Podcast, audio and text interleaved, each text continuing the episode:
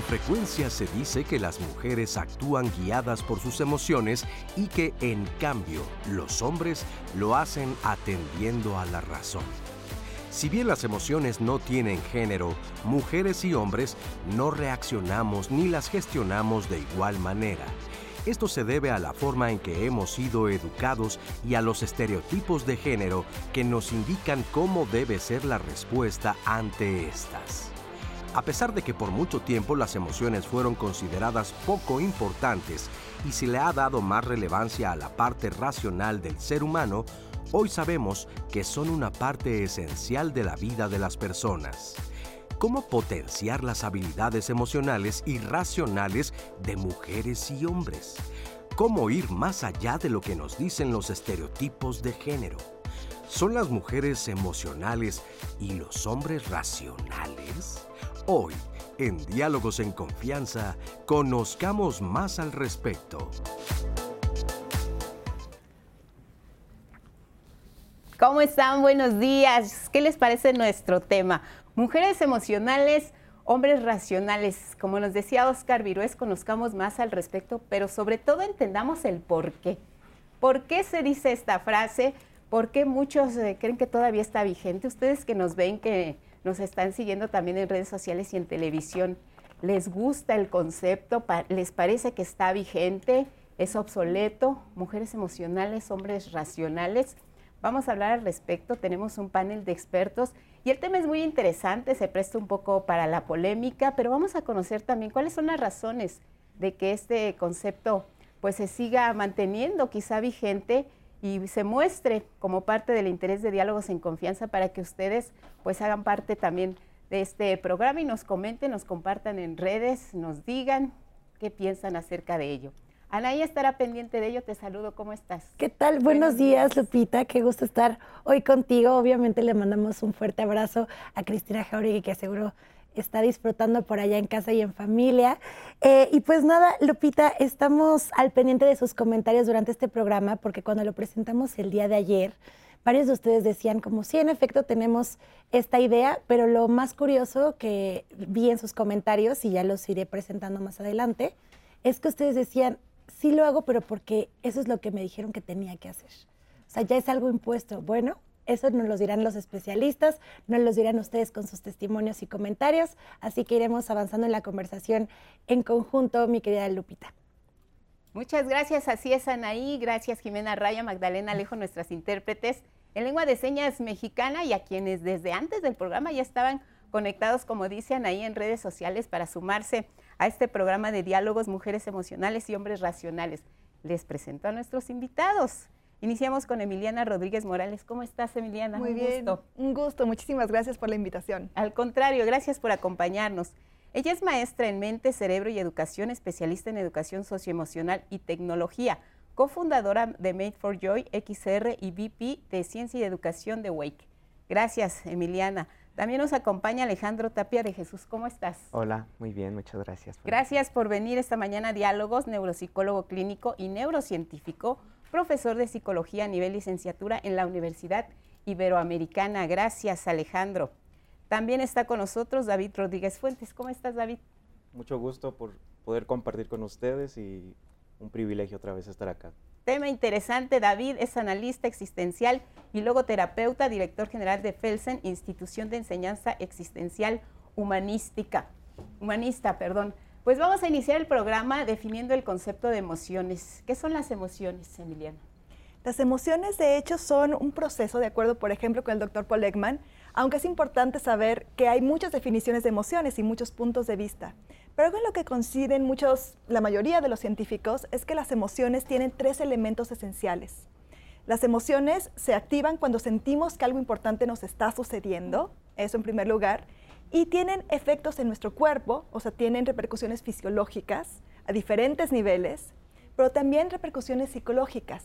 O sea, las emociones vienen y desencadenan historias en nosotros, transforman nuestra percepción. Es como si nos pusiéramos unos lentes a través de los cuales vemos el mundo a través de esa emoción. Y por supuesto, eso repercute en nuestra conducta. De hecho, la palabra emoción viene del verbo latín emovere, que significa movimiento, ¿no? Entonces, por eso las emociones están relacionadas también con nuestra manera de tomar decisiones y eventualmente de actuar. Entonces, tres cosas afectan nuestro cuerpo, pero también nuestra mente y eventualmente nuestra conducta. Si habláramos de ejemplos, eh, David, ¿cuáles citarías como emociones? Bueno, en su mayoría, como compartían, las emociones más básicas las podemos ilustrar y me gustaría para el público hacer luego, luego un puente, que hay una película que la mayoría de nosotros hemos visto que tiene que ver justamente con esas emociones básicas, ¿no? Eh, el enojo, la alegría, el miedo. Y bueno, dentro de estas, como se ha platicado, de ahí se van derivando y otros especialistas como David Goleman va clasificando hasta más de 120 emociones, mm. pero digamos que las básicas eh, son las que están ahí en la manera de interactuar con el individuo. Y me gustaría también agregar que son una parte reactiva, es decir, no es la emoción, no es una eh, acción libre del individuo, son eh, reacciones primarias que están muy conectadas con nuestro cerebro, de tal manera que el individuo, e incluso podemos recordar que las emociones cuando se activan son más o menos como 10 segundos que se hacen presente. Luego viene todo un momento más complejo que lo iremos viendo. Ay, qué interesante. Pero de, entrada, diríamos, la emoción llega, es una forma reactiva y es interesante porque el cerebro no va a operar como una forma ordenada, sino que eso ya tendrá que ver el individuo en su ejercitar. Y digamos, ¿qué es lo que nos provoca emociones a los seres humanos? Cuéntanos. Eh, bueno, desde esta perspectiva de la neurociencia, lo que comentaban, la conducta es la manera en la que interactuamos con el medio ambiente. Nosotros interactuamos con ese medio ambiente a través de la información que recibimos por nuestros sentidos. Una primera forma reactiva son esas emociones. Entonces, ¿qué nos genera emoción? Toda circunstancia que nos está dando una información. Si ahorita me dicen, ganaste la lotería, esa es una información que yo estoy recibiendo y mi cuerpo va a reaccionar a esa información. Si ahorita me dicen, has perdido algo, voy a reaccionar a esa emoción corporalmente y bueno, luego todos los alcances que tienen las emociones. Pero justamente, pues toda situación dependiendo la experiencia que tengamos, vamos a tener diferentes mecanismos de respuesta y de modulación de nuestras emociones. Como dijeron, las, emociones no las controlamos, las modulamos. Y eso es algo que a veces dicen, controla tu emoción, esa es una una equivocación en, la terminología. No las controlamos, no dependen de nosotros, pero sí podemos modular cómo enfrentamos y cómo expresamos esa emoción. ¿Y desde qué momento empezamos como seres humanos a sentir emociones, por ejemplo? ¿Desde qué momento? ¿Desde qué etapa de la vida? Probablemente desde el vientre. Definitivamente en los bebés desde que nacen nosotros vemos cómo ellos expresan sus emociones y de hecho algo que, es muy bonito ver en los bebés, por ejemplo, es justamente esta duración, ¿no? Por ejemplo, tú ves en un bebé de repente le dices que no, le quitas algo y se frustra, pero se distrae al siguiente momento, ya esté feliz, en fin, las, las emociones son como que no son pegajosas, como sería en las personas adultas, donde también los disparadores de la emoción, por ejemplo, pues ya son también las historias que nos contamos, cómo interpretamos una situación, una noticia, como nos decía el doctor, ¿no? Pero en los bebés vemos justamente esa transición de las emociones básicas, cómo se dan en todo momento desde, desde que nacen, desde chiquitititos. Y estamos hablando pues desde, tú dices, puede ser incluso desde el vientre, desde muy pequeños. Y ahora nuestro programa de diálogos es mujeres emocionales y hombres racionales. ¿En qué momento se establece esta división? ¿Sentimos diferente los hombres y las, y las mujeres emocionalmente hablando? Pudiéramos decir que en lo general como seres humanos, en esta parte primaria y reactiva, hombres y mujeres somos propensos a asumir eso que nos acude o eso que nos afecta a través de nuestros sentidos. Sin embargo, también hay estudios en donde las mujeres hay un poco la predisposición en el tema emocional, aunque ahora también eso se ha cuestionado. Claro. Porque eh, también no podemos caer como en el exceso de que los hombres somos más racionales. Eso sería también un absurdo porque sería como quitarle nuestra propia naturaleza de algo que forma parte no solo como hombres, sino como seres humanos. Entonces, me parece que eso se va construyendo de forma social y ha quedado una carga y un prejuicio terrible para ambos, o sea, no solo en el hecho de nosotros etiquetarnos somos exclusivamente racionales, sino también del lado de la mujer que lo racional esté privado dentro de su identidad. Claro. Esas son de las críticas que, bueno, aquí vamos a ir debatiendo también. Claro, como dices, son eh, conceptos que hemos aprendido, eh, estereotipos que se han manejado dentro de nuestra sociedad, mujeres emocionales, hombres racionales. Vamos a nuestro primer testimonio. Alberto, él nos comparte que es un hombre muy emocional, muy sentimental y cómo ha expresado estas emociones hacia su familia, hacia sus hijos. Vamos a verlo y regresamos. Soy una persona sentimental, emocional, desde la música, desde, desde que amanece ya negoció conmigo estar de una manera, estar de otra, pero sí, sí soy muy emocional. Yo creo que el hecho de tener una bonita canción o una buena este, frase ayuda a que mi sentir se eleve para demostrarlo en todo el día. Regularmente con un mensaje ya desde amanecer a mi familia, a mis, a tías, a todas las personas que tengo buena relación. Mi abuelita, que fue la que más me encaminó al tema de las caricias, el hecho de darle gusto que llegara a verla, el que me diera un, beso, eso me, hacía sentir eh, a gusto, me hacía sentir feliz. Sí, yo creo que como hombre sí demuestro cuánto sentir puedo tener. Y, este, y no quiere decir por eso que sea más o menos que una mujer.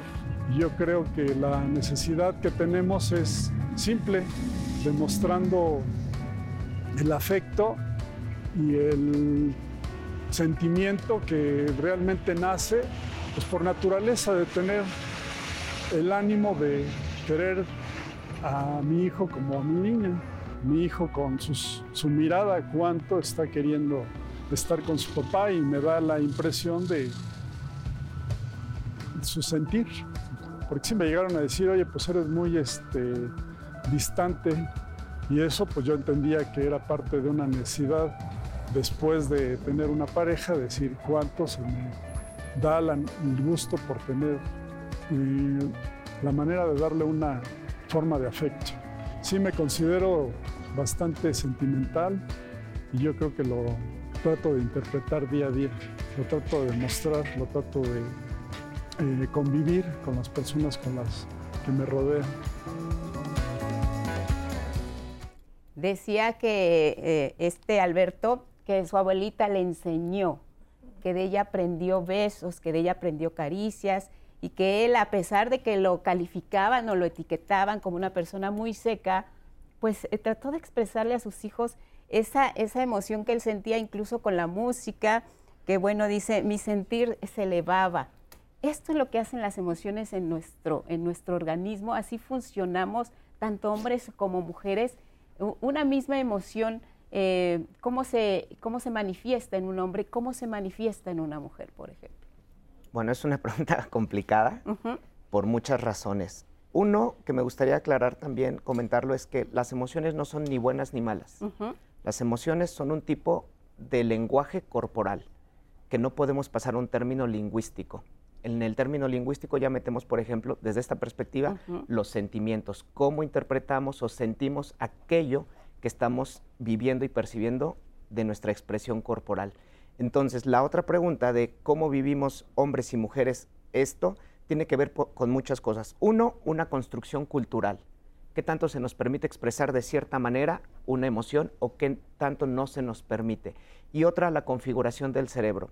Se ha demostrado que nuestro cerebro tiene configuración diferente si somos hombres o mujeres en términos del sexo no en términos del género, eso es otra cosa diferente, pero en términos del sexo, por todas las cuestiones hormonales, nuestro cerebro tiene diferente configuración, por lo tanto reacciona de una manera un poco diferente de manera inicial, pero después nuestra historia de aprendizaje nos modula. A esta persona le enseñaron, Alberto, es una forma de expresarse, a otras personas se las enseñarán diferentes y la retroalimentación de esa expresión es lo que va a ir modulando y haciendo que los hombres sean de cierta manera o de otra manera. Hay culturas y tribus donde el manejo emocional es totalmente diferente de lo que tenemos aquí en, México, por ejemplo. Estamos hablando entonces de que este concepto de mujeres emocionales, hombres racionales, eh, viene siendo como un aprendizaje de lo que nos están enseñando quién o quién es Emiliano.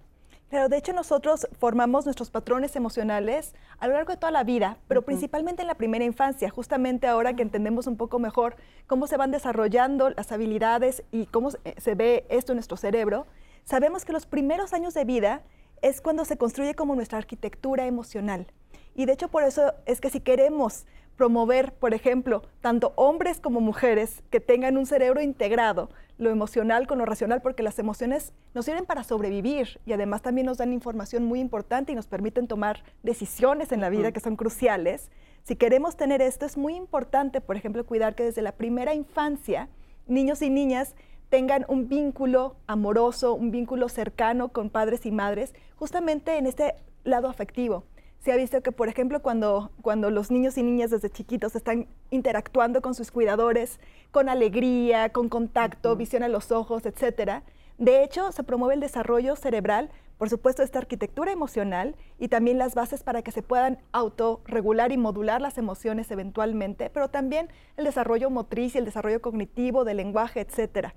Entonces, em, esto es algo muy importante. Si bien ya traemos una carga genética, este, evolutiva, ¿no? Que nos va, que, hace desde que nacemos, tenemos emociones, cómo vamos a ir desarrollando estos patrones de respuesta depende mucho de nuestro entorno. Y sobre todo si tenemos un entorno amoroso, alguien que responde, etcétera, y que nos modela también patrones este, emocionales que nos reconoce, que nos ayuda a nombrar las emociones, que les da su espacio, etcétera, eso va a ser esencial para cómo vamos a desarrollar estos patrones emocionales a lo largo de la vida. Si habláramos eh, en cuestión de género, en, esta, en, este, eh, en este aspecto, hombres y mujeres, ¿cómo aprendemos esas emociones, David? Aquí es un punto importante que podemos ir eh, analizando cuando hablamos de las emociones va ligado con el temperamento. La palabra temperamento eh, me, parece que la podemos ilustrar con el concepto de temperatura. Es decir, es una forma en cómo nosotros reaccionamos ante una circunstancia. Entonces, no es lo mismo hablar de temperamento que de personalidad. La personalidad es la que se va construyendo, que tiene que ver con el entorno, la cultura, la educación en casa, después eh, no solo la familia, la escuela y todos esos elementos. Entonces, a veces nosotros creemos que solo somos un temperamento, es decir, que somos una parte solo primaria de reacción, pero la personalidad es lo que tiene que ver con las experiencias, lo que se va forjando en el carácter, eh, los procesos adversos.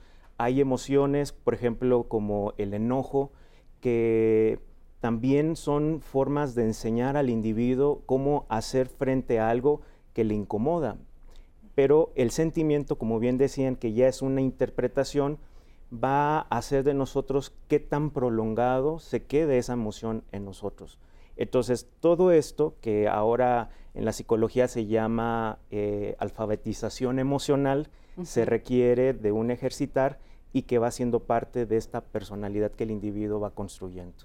Muy bien, pues esperamos que la gente que nos está viendo eh, pues nos comparta también cómo han visto esta primera aparte del programa, Nay, ¿qué nos dicen? Y empezó la conversación, mi querida Lupita. Le quiero decir a las personas que se incorporan a Diálogos sin Confianza y que no conocen la dinámica, estamos en este momento en vivo en Facebook, en Twitter y en YouTube. Ahí estoy leyendo todos sus comentarios. Por supuesto, en la línea telefónica en el 55 51 66 40 00, que también va a estar apareciendo en su pantalla a lo largo del programa. Me comparten sus llamadas, yo las leo los especialistas junto con Lupita lo analizamos. Así que así es un poco la dinámica de este programa.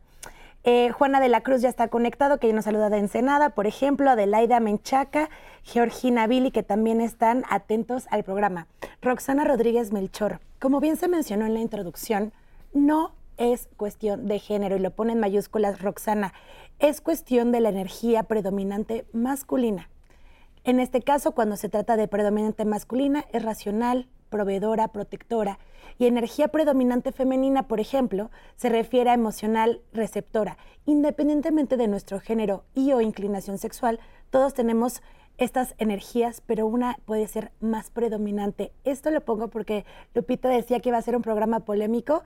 Pongo un primer comentario y este es de Roxana Rodríguez Melchor.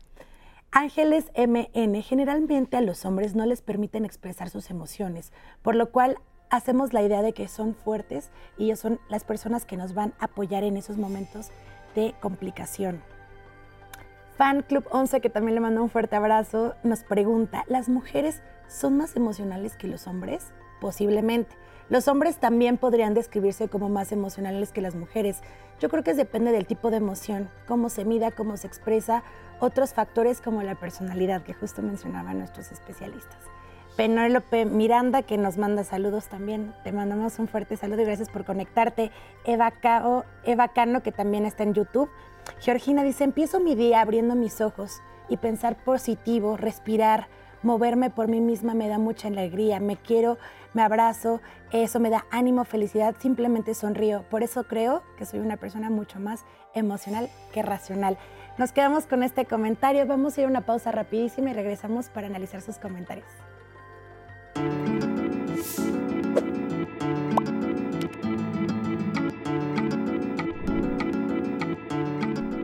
Las emociones no tienen género. Sin embargo, mujeres y hombres no percibimos, reaccionamos ni gestionamos igual nuestras emociones a pesar de que, en realidad, son las mismas. Estamos de regreso a este programa Diálogos en Confianza. Está muy buena la conversación en digital. No les voy a mentir a los especialistas. Ya ustedes nos están compartiendo todos sus comentarios, opiniones y dudas. Y les recuerdo, como siempre, que el teléfono está disponible para ustedes. También me encantaría que en el centro de contacto con la audiencia recibieran sus llamadas en el 55 51 66 4000 y para esas personas que se están incorporando por aquí leí el comentario de Araceli Verona Piña que dice, "Oigan, ya estoy aquí poquitín tarde, pero aquí presente y levanta el emoji de mano." Pues bienvenida Araceli y si te si te contactas aquí con nosotros en Facebook y en YouTube, también te recuerdo que tienes la oportunidad de hacerlo a través de la aplicación de 11 más. Si descargan ustedes la aplicación, ahí ustedes pueden disfrutar, disfrutar del programa en vivo, pero aparte de todos los programas de el, la emisora del Canal 11 y por supuesto de todos los programas que vivimos en Diálogos en Confianza. Terminando, ahí se queda guardado para que ustedes lo disfruten. Araceli, puedas ver el primer bloque que te perdiste en este momento. Pero bueno, les voy a compartir a los especialistas algunos de los comentarios que hemos recibido durante la pausa. Ya habíamos mencionado el comentario de Roxana, que estuvimos aquí discutiendo en la pausa, eh, hablando sobre las energías energías femeninas y energía masculina que nos mencionaba Roxana. Continúo con este más que acaba de llegar a través de Facebook de Alex Scout. Dice, se dice que para la comunicación asertiva y buena, el hombre tiene una buena frase, de tener la razón a ser feliz. Prefiero ser feliz. Em, pero dice, es, es raro que esto se viva en la vida cotidiana. Regularmente prefieren tener la razón. Eh, Sonia Silva, la reacción de las emociones, entonces podemos entrenarlas. Del comentario que surgió en el primer bloque que mencionábamos, Sonia nos pregunta, entonces, ¿eso sí se puede entrenar? Claudia La Caballero dice, hacer acuerdos para vivir en plenitud cuando uno es más racional, cuando convives con alguien más emocional, siempre es importante estar en alta comunicación. Araceli Verona, que otra vez nos saluda por acá en redes sociales. Les dejo el comentario también de eh, Daniel Domínguez, se los comparto. Dice, emocionado, les comento que la mujer, el género femenino, un cúmulo de emociones inteligentes y razonables. Yo creo que tienen de todo. Lo digo porque crecí en un entorno familiar de 10 hermanos. Mi ámbito laboral fue de mucha relación con el género masculino, militar, marina marcante, eh, mercante y plataformas petroleras marinas. Dios me bendijo con una familia de cuatro mujeres. Admiro mucho a las mujeres por la capacidad intelectual que tienen y pocas veces es reconocida. Daniel, muchas gracias por compartirnos este comentario. Berta Alicia, ella dice que nos saluda desde Durango y dice que por allá en efecto sí se ve que los hombres son mucho más racionales y no se ve cuando demuestran sus emociones. Y cierro con este de, es una cosa lo de las, emocional, las emociones son naturales del ser humano y los lenguajes de vinculación es otra cosa. Eso podemos irlo trabajando y es importante empezar a analizarlo, dice Roxana Rodríguez Melchor a través de YouTube. Muchas gracias por sus comentarios.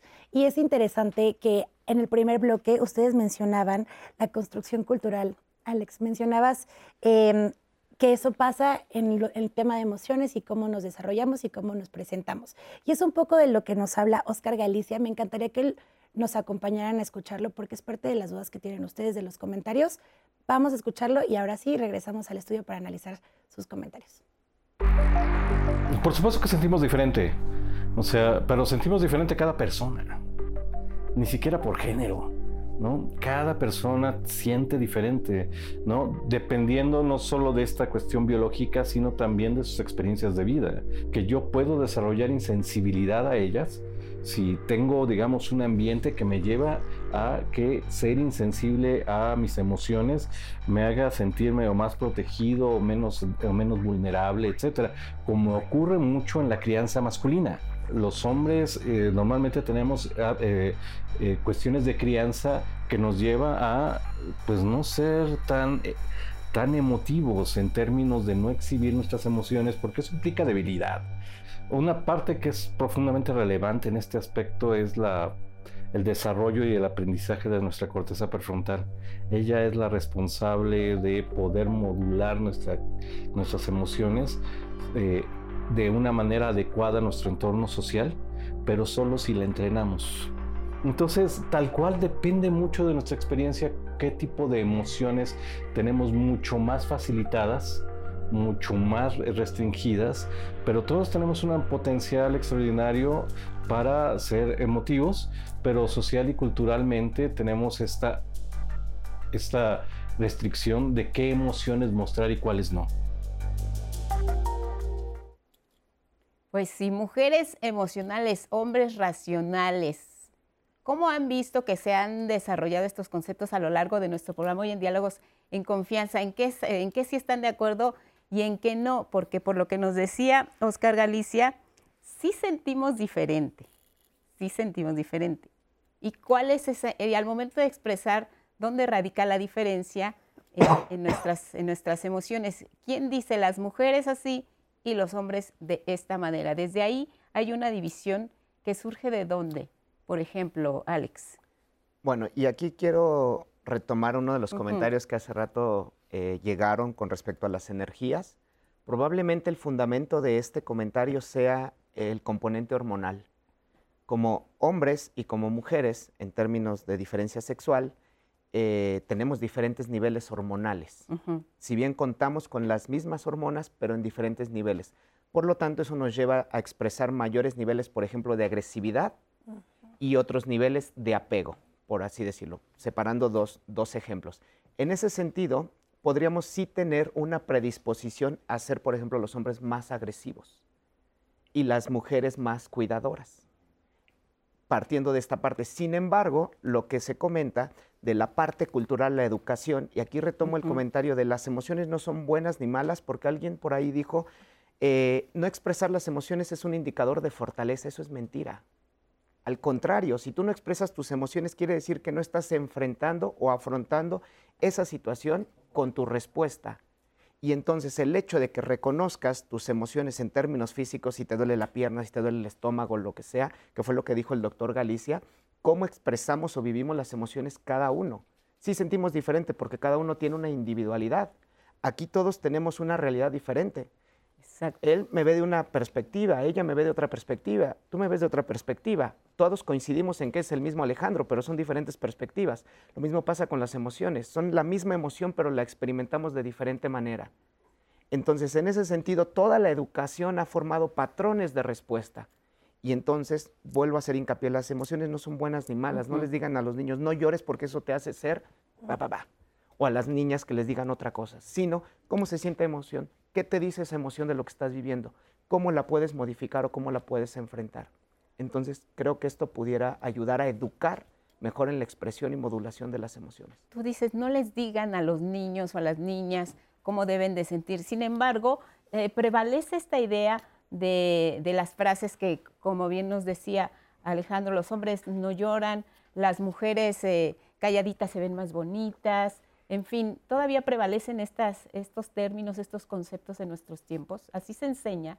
Totalmente. De hecho, es algo que tenemos que tener mucho cuidado porque estos estereotipos están presentes, no solamente en torno a los estereotipos de género sobre cómo conviene o no expresar las emociones, sino de hecho también, pues todavía estamos en una época donde hay mucho analfabetismo emocional.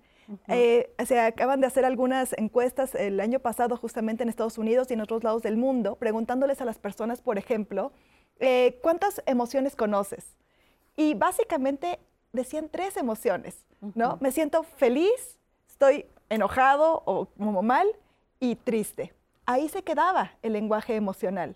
Entonces creo que como cultura es muy importante lo que se ha comentado, ¿no? Empezar a desarrollar ese alfabetismo emocional como la base también para desarrollar otras habilidades que nos permiten este, realmente conocer, regular, modular nuestras emociones para alcanzar metas, para promover el bienestar, para promover el desempeño, para generar mayor empatía y conductas finalmente que sean eh, de beneficio para toda la sociedad. Entonces, eh, esto es algo muy importante que hay que tomar en cuenta. Y también me gustaría retomar un poquito eh, lo que se hablaba de, de dónde de, si sentimos diferente o no y que hay un componente biológico que tiene que ver con lo hormonal y esto también se va expresando, por ejemplo, en que a lo largo de la vida las mujeres pasamos por etapas muy sensibles en términos hormonales. Por ejemplo, cuando uno es madre, por supuesto que hay un, desbalance, digamos, un cambio hormonal muy importante, la menopausia, que de hecho son también condicionantes eh, biológicas que se han estudiado y se ve que pueden ser causa de que las mujeres seamos, por ejemplo, dos veces más propensas que los hombres a desarrollar depresión en la vida. Entonces ya no estamos hablando de simplemente la expresión emocional, sino de trastornos ya en la salud mental asociado con las emociones y que hay un componente biológico. Pero esta condición biológica se ve acrecentada por temas socioculturales, que en estas situaciones, por ejemplo, de los embarazos, etcétera, también ha habido, hay una desigualdad estructural que no podemos ignorar. Y entonces que si además tienes un, digamos, un tema hormonal muy importante pasando, si encima de eso tu carga laboral es mucho mayor, ¿no? Este, se, te, se te impone a ti todas las tareas del cuidado, no tienes un apoyo familiar y también social para realmente balancearte, pues claro que eres más propenso a desarrollar entonces algún trastorno de la salud este, mental. Entonces, esto hay que verlo porque sí, también el decir las mujeres son más emocionales, etcétera, en términos médicos vemos eso, dos veces más probable que desarrolles depresión en tu vida, pero hay temas biológicos muy exacerbados por temas estructurales socioculturales. Sí sentimos diferente entonces, David, por estas cuestiones biológicas, eh, eh, psicológicas, eh, igual emocionales. ¿Y cómo lo, cómo lo aterrizamos? ¿Cómo lo ubicamos en hombres y mujeres? Mujeres a las que se les permite expresarse, hombres a los que se les reprime. Considero que hay socialmente estos patrones de conducta, o también llamados clichés. Voy a poner un ejemplo. Cuando hablamos de la tristeza, en hombres no es una forma igual como se expresa o se manifiesta desde las mujeres. La mayor parte de nosotros como hombres en el tema social, la tristeza está prohibido, desde luego. Pero ¿cómo manifiesta en, el ámbito masculino esa tristeza? Bueno, en las mujeres la tristeza es a través del llanto, probablemente a través del desánimo. Eh, las mujeres tienden a poder compartirlo con mayor facilidad en el entorno inmediato, ya sea familia, amistad. Pero la tristeza en el hombre tiende a replegarse, a aislarse y mucho de lo que posteriormente será las manifestaciones depresivas o ya sus trastornos, se cree que cuando uno está triste o con desánimo, con poca energía, la manifestación de esa emoción, después sentimiento, va a ser como socialmente se hace, parecido a las mujeres. Entonces a un hombre no lo van a ver que se quede en la cama dormido, por dar un ejemplo, sino la tristeza y su molestia se empezará a dar en exacerbar actividad. Es decir, se mete de lleno al trabajo, trabajo, trabajo, trabajo. Y entonces decimos, mira, ese hombre no está triste. Claro. Pero hay una hiperactividad que está manifestando esa tristeza cuyo cliché no embona en la forma en cómo socialmente vemos cierta tristeza. Y ahora hay otro elemento que bien decía Alejandro. Si no hay emociones buenas y malas, hay también una, un juicio de convertir, por ejemplo, que un estado de ánimo favorable tiene que ser la alegría. Pero hay que tener cuidado, porque la alegría cuando rebasa sus niveles puede eh, convertirse en lo que clínicamente se llama manía o un estado de euforia. Y en los estados de euforia no vemos, por ejemplo, lo que puede resultar en compras compulsivas. Tengo dinero, me siento feliz y entonces empiezo a derrochar. Entonces, la alegría también hay que tenerla cuidado, en cuidado porque luego hacemos ese juicio. El enojo es malo, la tristeza es mala, todos tenemos que ser alegres. No, la alegría también puede ser un propio daño para el individuo. Entonces, he ahí precisado justo los prejuicios y las maneras en cómo se manifiestan estos estados. Y, y además, por lo que nos dices, David, yo creo que lo que tenemos que buscar es ese equilibrio, porque si hablabas de esta euforia que se convierte, por ejemplo, en el tema de, las compras compulsivas, pues ahí tendría que entrar un poco la racionalidad de decir, a ver, este, ya llevas tres firmas con tu tarjeta y quiénes por estereotipos o por realidad, ya nos dirán, ustedes están invitados también al programa, somos los que ejercemos más esta euforia o estas compras compulsivas. ¿Los hombres? ¿Las mujeres? ¿Qué nos dicen, Anaí? Precisamente esta llamada me encantaría compartírselas de Juan Francisco Meso Solís. Él nos dice, soy una persona muy emocional, lo he sido toda mi vida. Voy a doble A porque justamente mis emociones estaban acabando conmigo. En el grupo descubrí que todos somos seres emocionales por naturaleza y que no está mal expresarlas de otra manera. Me enseñaron también a ser mucho más racional porque frente a mis emociones estuve tomando malas decisiones. Fíjate, ahora, ¿por qué también a los hombres eh, también eh, hay esto de que eh, son, se les ve como más vulnerables cuando expresan la tristeza, cuando expresan la depresión? O sea, esta carga social se convierte en una carga emocional ¿A dónde nos lleva todo esto, Alejandro? ¿O a dónde lleva a los hombres el reprimir precisamente estas emociones? Porque socialmente, pues no está bien visto que tú te deprimas, que tú llores, mejor ponte a trabajar, que se vea que estás haciendo algo, ¿no? Exacto. Bueno, aquí lo estamos focalizando en los hombres, pero en general reprimir cualquier tipo de emoción afecta. Porque justamente como lo comentaron hace un momento, toda emoción conlleva una reacción fisiológica que nos prepara para responder a cierta situación si algo me está atacando, voy a desplegar una emoción de enojo para defenderme. Entonces tiene una funcionalidad, pero si algo me está atacando y yo no puedo expresar, no comunico asertivamente o no establezco límites, toda esa respuesta fisiológica que es increíble, es gigantesca, nos prepara para tener más fuerza, más velocidad, etcétera, etcétera, se queda ahí de manera tal que empieza a hacer estragos, estragos, estragos, estragos y eventualmente aparece lo que se conoce como enfermedades psicosomáticas. Tenemos las úlceras gástricas, tenemos enfermedades eh, como ansiedad, depresión, etcétera, etcétera. ¿Por qué? Porque no expresamos las emociones. Entonces, las emociones, justamente eh, para precisando un poquito, abordando este tema, son funcionales o disfuncionales. Yo creo que esa es una mejor clasificación, que no digan son buenas o malas, que en general la clasificación que empecemos a utilizar sea funcional o disfuncional. Es decir, esta emoción me dio consecuencias que me sirvieron, bien, no me sirvieron, trato de modificar la forma en la que las expresé, la alegría. No me sirvió tener tanta alegría porque ya me gasté todo mi dinero, ¿no? El enojo, no me sirvió expresar este enojo en este ambiente, entonces no es funcional esta forma de expresar. Entonces, de esa manera, si, si evaluamos las cosas como funcional o disfuncional, quitamos la parte moral, quitamos la parte de lo que dicen los demás, porque el, estar bien o el estar mal está en función de lo que la mayoría dice y no realmente de lo que funciona o no funciona. Entonces, si empezamos a analizar esto, ya nos quitamos un poquito esa carga de, ¿estará bien que exprese mi emoción o estará mal? No, es, ¿me funciona o no me funciona? ¿Me funciona llorar en medio aquí en el foro? Bueno, y ya me voy todo contento a mi casa a trabajar. Entonces, lo voy a seguir haciendo. No me funciona porque no me volvieron a invitar, ya no lo hago. ¿Sí me explico? Entonces, llora, llora. Llora, llora.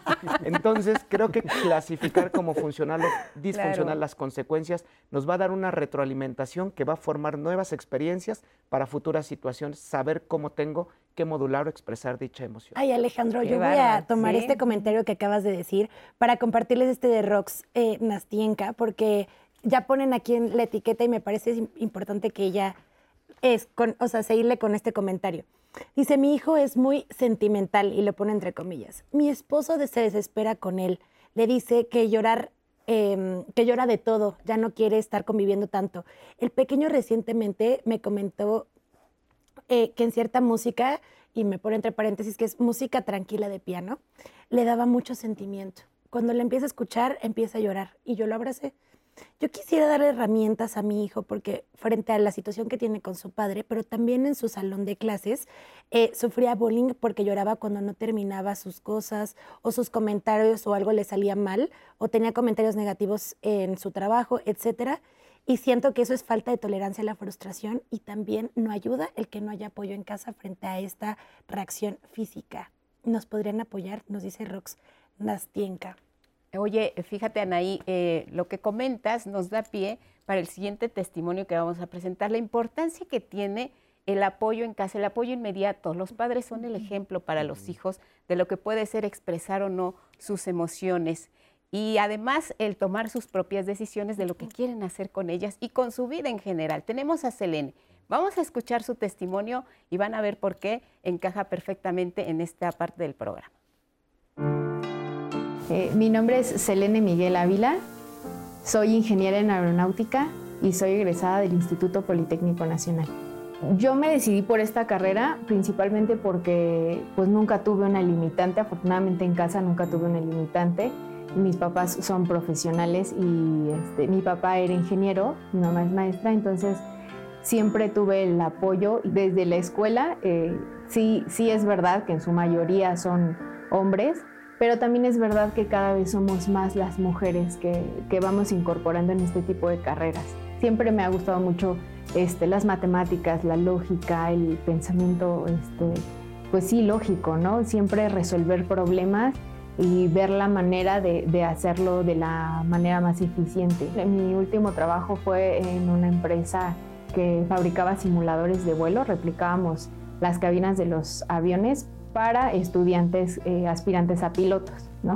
Y yo creo que ese, puedo hablar eh, un poco en general, pero también sobre todo en mi experiencia. Eh, yo sí soy muy emocional, pero también he logrado equilibrar ¿no? Este, esta otra parte de, a ver, ok, sí, me siento de esta manera o mi, mi, emoción es esta, pero, pero si la solución va por otro lado, pues, y ni siquiera es reprimirlo, es ir con ello, ¿no? y, este, y, llegar a un punto pensante, un punto de equilibrio en el que puedo encontrar una solución. Pero siempre ayuda a que, bueno, tú lo complementas de una manera diferente que yo y el resultado puede ser mucho más fructífero. Eso es 100%, desde la escuela, en el trabajo, inclusive pues aquí en casa, ¿no? Con mi esposo, con mis hijos, es, es, eh, es como una manera de enriquecer la solución a la que podemos llegar. Muy bien, pues ya escuchamos a Selene, el apoyo de sus padres fue fundamental para que ella entrara en una carrera que dentro de los estereotipos de lo que deben hacer las mujeres y los hombres de acuerdo con su género, pues dice, no, ingeniería eh, eh, aeronáutica, pues qué complicado, no, eso no es para mujeres, es para hombres. Afortunadamente contó con el apoyo de su familia, es una mujer plena, realizada y que seguramente a sus hijos les va a permitir expresarse en todos los ámbitos y todos los campos. Y esto nos permite retomar la pregunta que nos hacían. ¿Qué pasa con este pequeño eh, que su papá dice que es demasiado llorón, que por todo está pues siempre expresándose de esta manera, llora y quiere saber y quiere tener herramientas? ¿Qué le podemos decir de entrada? ¿Por qué podría este, este pequeño expresarse de esta manera llorando? ¿Qué hay detrás de esto? Bueno, los niños pequeños eh, que todavía pues no saben hablar, que están conociendo el mundo, esa es su forma de comunicarse, con el llanto. Entonces el llanto es normal. Y de hecho algo que tenemos que trabajar también culturalmente desde las escuelas, maestros, maestras, familiares, es también aprender a normalizar la expresión de toda la gama de emociones que tenemos. Un ejercicio, por ejemplo, precioso que se puede hacer en casa, que se puede hacer en las escuelas, es tener de alguna manera un emocionómetro, un medidor emocional.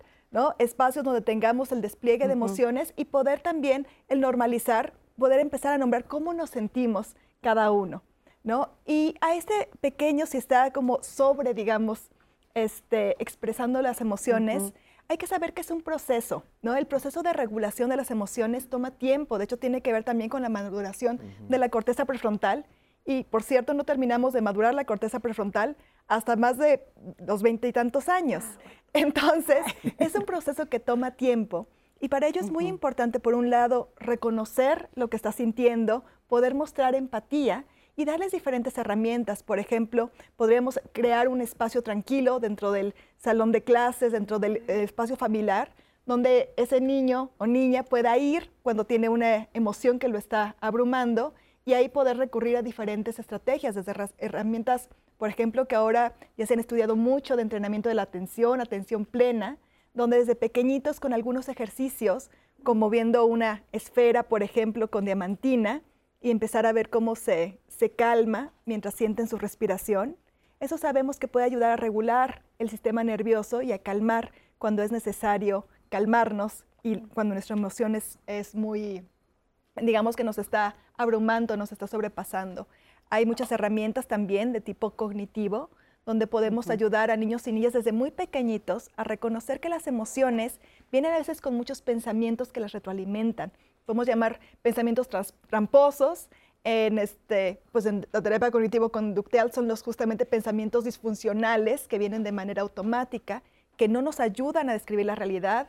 Por ejemplo, en el enojo, el nunca me escuchan, siempre haces lo mismo. Todos esos pensamientos que acompañan las emociones que sesgan nuestra manera de interpretar el mundo. Con niños desde muy pequeñitos podemos empezar a identificar también esos pensamientos, cuestionarlos, retarlos para ampliar su perspectiva. Entonces, pero creo que lo primero comienza por darles ese espacio de confianza, de es normal sentir esto, y tenemos diferentes herramientas con las que poco a poco vamos a aprender a regularnos y a ver qué es lo más funcional ¿verdad? La forma más funcional de expresar esa emoción. Sí, porque por lo que nos platicaba, y ella utiliza esta palabra, eh, no tiene tolerancia a la frustración, seguramente su mamá preocupada ha buscado información para saber qué es lo que pasa con su, con su pequeño hijo. No nos dice la edad que tiene. Ocho años. Ocho años. Hay, que ver si también eh, esta forma de expresarse dice por todo llora y que le preocupa hacer un poco de comunicación también con la maestra para que indaguen exactamente y quizá si tiene un problema mayor, pues también lo atiendan. Regresamos aquí en Diálogos después de la pausa.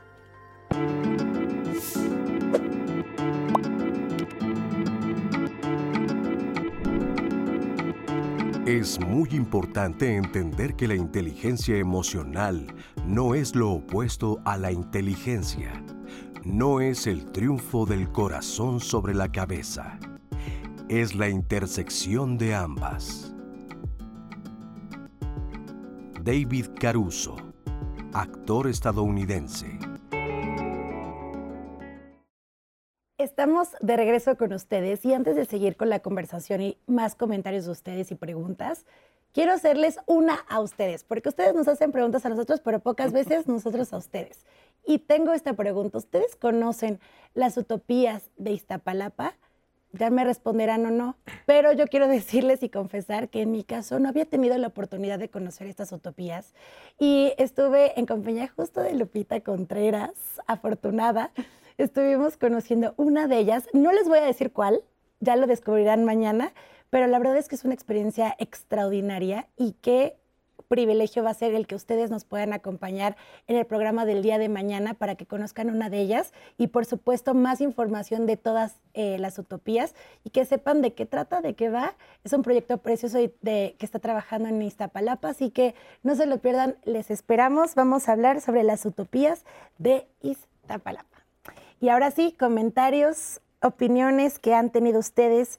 Este voy a dejarlo en anónimo porque así me lo piden. Eh, dice, muchas felicidades, gracias por el programa. Con el tiempo, mi esposo se ha vuelto mucho más emocional que yo. Ahora él me dice que yo soy muy fuerte y pienso que ahora analizo mucho más las cosas y ya no permito incluso que mis emociones me dominen. ¿Eso está bien o está mal? Nos pregunta eh, esta usuaria. Jessica Gómez dice, hola, eh, las emociones no son tan buenas a veces, bueno, volvemos a regresar a esta palabra de buena o mala, pero dice, eh, no son tan buenas, pues a veces hacemos decisiones bajo alguna emoción y no por conciencia. Las emociones que luego nos hacen arrepentirnos cuando te das cuenta de muchas actividades que ya hiciste. Jessica, a través de YouTube. Ofelia dice, en México actual nos han educado con estereotipos culturales y es inevitable romperlos porque si tú los rompes, cuando estás en la sociedad, los vuelves a repetir y te, te obligan a llevarlos a cabo. Iván Toxer, un mal equilibrio de tus emociones puede llevarte a las adicciones, pues muchos adictos se acompañan también de depresión y ansiedad. Jacqueline dice, las emociones pueden ser heredadas o algo genéticamente que tiene que ver en el nacimiento y desarrollar del carácter emocional. Esta voy a guardar esta pregunta porque la vamos a ir resolviendo más adelante, pero nos pregunta si son emociones heredadas. Em, tenemos uno más de Cés Vázquez que nos dice, ya lo dijeron, las emociones no tienen género no son buenas o malas, de otro comentario que nos decía de eso está mal, las emociones en exceso son malas. Y entonces Cés Vaz comentaba, no tienen, género, no tienen género y tampoco son buenas o malas. No hacen daño o hacen bien, son parte de la vida diaria y pueden ser utilizadas a nuestro favor. Pueden ser un punto incluso para hacer negocios. Es importante también que tengamos la claridad de que las emociones son para, nuestro, para nuestro, nuestra ayuda cotidiana. Gracias, César. Y les decía que guardaba esta, esta pregunta de Jacqueline Sánchez de si las emociones pueden ser heredadas o es algo genéticamente que puede estar de nacimiento, se desarrolla el carácter, etcétera, porque tenemos una cápsula particularmente con nuestro especialista Oscar, que ya lo veíamos en los bloques anteriores. Él justamente nos habla un poco más de esto y regresamos al estudio para seguir desarrollando esta pregunta. Vamos a escucharlo y regresamos. Eh, eh, ha existido durante mucho tiempo esta, esta visión, esta, esta creencia, ¿no? De que los hombres este, tienen una, una, capacidad racional y de inteligencia mucho mayor que las mujeres. Pero esto fue resultado justamente del desarrollo cultural y social, ¿no? Poco tiene que ver con la biología. Biológicamente los hombres y las mujeres tienen una capacidad intelectual eh, suficientemente desarrollada tal que pueden resolver una gran cantidad de problemas a través de diferentes estrategias, tanto conductuales como cognitivas como emocionales. Y una de las cosas que se ha observado es una diferencia con respecto al tiempo de maduración cerebral. el cerebro de las mujeres madura mucho más rápido mucho más rápido. Hablamos de madurez en el sentido de cuando se alcanza el último cable, cuando la última neurona acaba de cablearse, eso es lo que en neurociencia llamamos madurez, y alcanza a conectarse hasta los 21 años en mujeres y en los hombres tarda alrededor de 26, 27 años. Y además lo hace, eh, eh, la última estructura en conectarse es esta de aquí, la corteza prefrontal, que adicionalmente es súper importante en los procesos de toma de decisiones, estrategias, modulación de la conducta emocional. Esto es bien importante. Lo que es interesante es que las estrategias que utilizan unos y otros a veces son diferentes. Entonces, eh, estas diferencias que son básicamente creadas por la cultura, eh, en realidad no existen, solo eh, existen diferentes estrategias que pueden ser igualmente funcionales, pero no hay una característica que haga más racional a un hombre sobre una mujer o más inteligente un hombre sobre una mujer. Bueno, pues lo que nos dice Oscar nos da pie, Oscar Galicia, gracias, nos da pie para definir este concepto de nuestro cerebro, nos hace funcionar de manera diferente a hombres y mujeres, esto de la corteza prefrontal, ¿qué es? Eh, platícanos, por favor, David. Habría también que eh, ampliar y detenernos, sí, desde luego está relacionado con ello, pero que no olvidemos cuando mencionamos en esa descripción del cerebro, también llamado cerebro emocional. Este cerebro emocional es a lo que en otros términos se llama el famoso sistema límbico, que está dado por el, eh, hipotálamo, las, eh, las glándulas que tenemos y que operan para justamente nuestra manifestación de las emociones. Entonces, como bien se habló en esta cápsula, todo esto se da en un proceso de maduración y eh, estas eh, regiones del cerebro son las que van a estar interviniendo en nuestra forma de comportarnos y de conducirnos. Pero también no podemos nosotros quedarnos solo con la idea de que somos como estas marionetas que estamos totalmente condicionados a esos estados de ánimo, Por eso qué importante es, en lo que hace un momento se hablaba, este proceso de ejercicio, de entrenamiento o alfabetización de las emociones. Una tarea sencilla es cuáles son o cuál es la emoción que últimamente se hace más presente o con mayor frecuencia en mi estado de ánimo. ¿Cómo respondo frente a ello? Porque cuando tenemos algún suceso que puede evocarnos algún recuerdo, por ejemplo, un eh, momento de nuestra historia de vida, de la infancia, que puede provocar miedo, el cerebro no tiene un estado de tiempo, es decir, no hay temporalidad. Entonces, cuando hay un recuerdo, el cerebro asocia al recuerdo y se manifiesta como si lo estuviéramos viviendo nuevamente. sin importar la edad de la persona. Sin importar la edad. ¿Por qué? Porque esos sucesos están ahí guardados en la memoria, que tiene que ver con esta parte de nuestro cerebro. Y al no haber temporalidad, el cerebro cree que lo estamos viviendo de frente, como si el suceso me estuviera pasando. Pero el individuo tiene que recordar que es un recuerdo y como tal ya generó toda una construcción a partir de esa emoción que ya fue.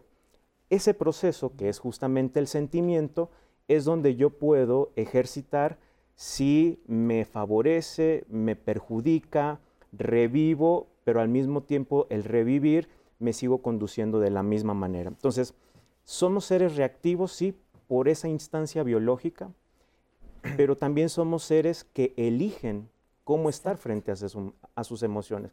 Una palabra que también comentábamos hace rato y me parece fundamental no olvidarla es la modulación. Así cuando eh, venimos tal vez en el coche o estamos en casa o en nuestros dispositivos, modulamos el volumen, lo mismo sucede con el estado emocional. Hay que aprender a modular. Eh, cotidianamente le decimos a, la persona, bájale dos rayitas. Bueno, esto es como trabajar ese proceso de la modulación, que no es lo mismo que reprimir. Tendemos a reprimir, y decía muy bien Alejandro, cuando uno reprime, lo que reprime no solo es la emoción, está reprimiendo la energía. Y la energía, hay distintas psicoterapias y particularmente la psicoterapia que tiene que ver con lo psicocorporal, eh, refiere que las emociones se quedan guardadas o la energía más bien se queda guardada en los ámbitos estrechos del cuerpo. Por ejemplo, el cuello, los hombros, la cintura, la famosa eh, espalda baja, el dolor de la espalda baja, porque son espacios donde se concentra esa energía guardada. Entonces, reprimir la emoción no nos favorece. Modularlo es ya un acto racional que no hemos tocado ese tema. O sea, la racionalidad no debemos de pelearnos, sino es la que nos va a permitir estructurar y poder reconocer cómo manifestarlo. De tal manera entonces que esa energía necesita manifestarse, necesita expresarse. Si no quedaremos como anestesiados prácticamente con esa emoción. Pero ahora lo que tú nos explicas, David, que es muy interesante, y de una manera muy sencilla y muy práctica que creo que las personas que nos ven la, captaron de inmediato, eso nos ubica en el terreno de las personas que ya tenemos esa capacidad de racionalizar la emoción, de entenderla, de hacerla consciente, de ver cómo la puedo cambiar, cómo la puedo hacer funcional para mí, pero de ahí también la importancia, y retomamos otra vez la persona que nos llamaba, de que cuando somos más pequeños, pues no tenemos desarrolladas todas estas capacidades, no conocemos todas estas herramientas y quizá nos podamos ahorrar todas las terapias del mundo este, si desde pequeños aprendemos de manera diferente cómo manejar las emociones. Vámonos, remontémonos un poco a esa, a esa etapa. ¿Qué hacemos en esos casos? Bueno, esto, algo que pudiera ayudar a entenderlo y generar estrategias más eficientes, es entender que el cerebro se va desarrollando del centro hacia afuera. Lo que tenemos en el centro particularmente son los controles de lo que nos permite vivir, respirar, eh, y luego tenemos las emociones. Cuando nacemos, lo que tenemos más desarrollado es esa parte, para respirar, para que lata el corazón y para que respondamos emocionalmente, lloremos, nos enojemos, etcétera. Conforme Perdóname, independientemente niño o niña. Independientemente, todos. Ahí no hay género, no hay Incluso mamíferos. Los mamíferos tienen ese sistema. Conforme seguimos creciendo, se va desarrollando hacia afuera el cerebro.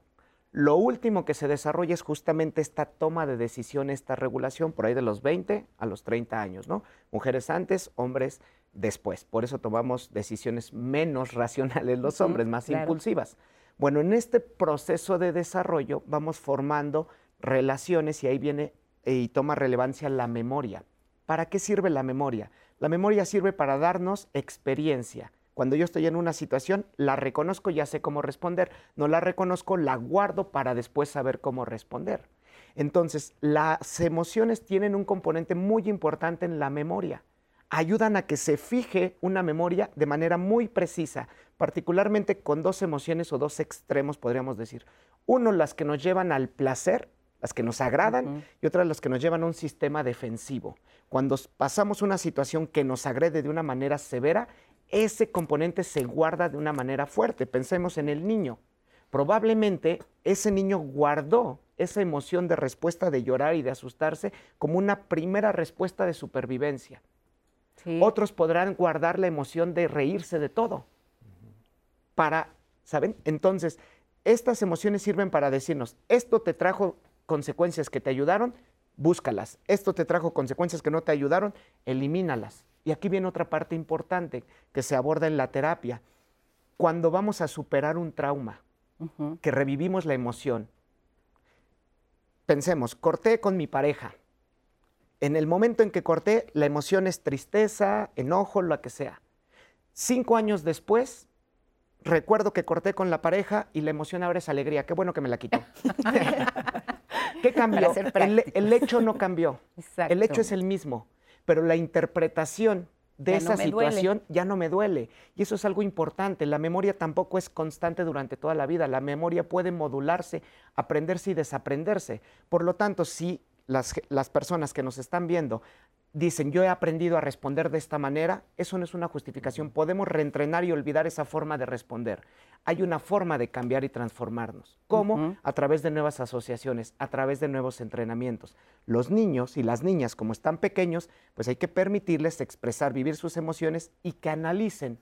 Porque si bien todavía no desarrollan esa toma de decisión, no quiere decir que esté nula, solamente todavía no tiene un nivel de máximo desarrollo, pero ya pueden entender a su nivel, ya pueden analizar, ya pueden generar consecuencias, etcétera, etcétera. Entonces, la sugerencia para este entrenamiento temprano es cómo sientes eso, por qué lo sentiste, a qué te lleva, hacerle estas preguntas, no decirle eso se siente mal, esto te lleva a esto, no responder por ellos, que es lo que habitualmente hacemos. Claro. Esto cómo lo sentiste, de dónde viene, a dónde te lleva. Con eso generamos un proceso de metacognición, es decir, de pensamiento de los pequeños y lo vamos entrenando.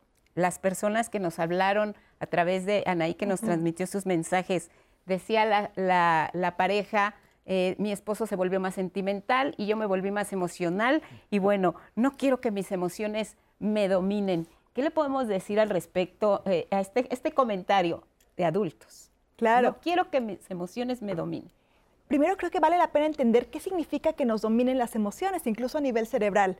¿no? Por ejemplo, eh, este es un modelo que les voy a presentar del neurocientífico Dan Siegel, que es el modelo de la mano y el cerebro. Entonces él modela el sistema límbico, en especial unas partes que tenemos que se llama la amígdala, como si fuera el dedo pulgar.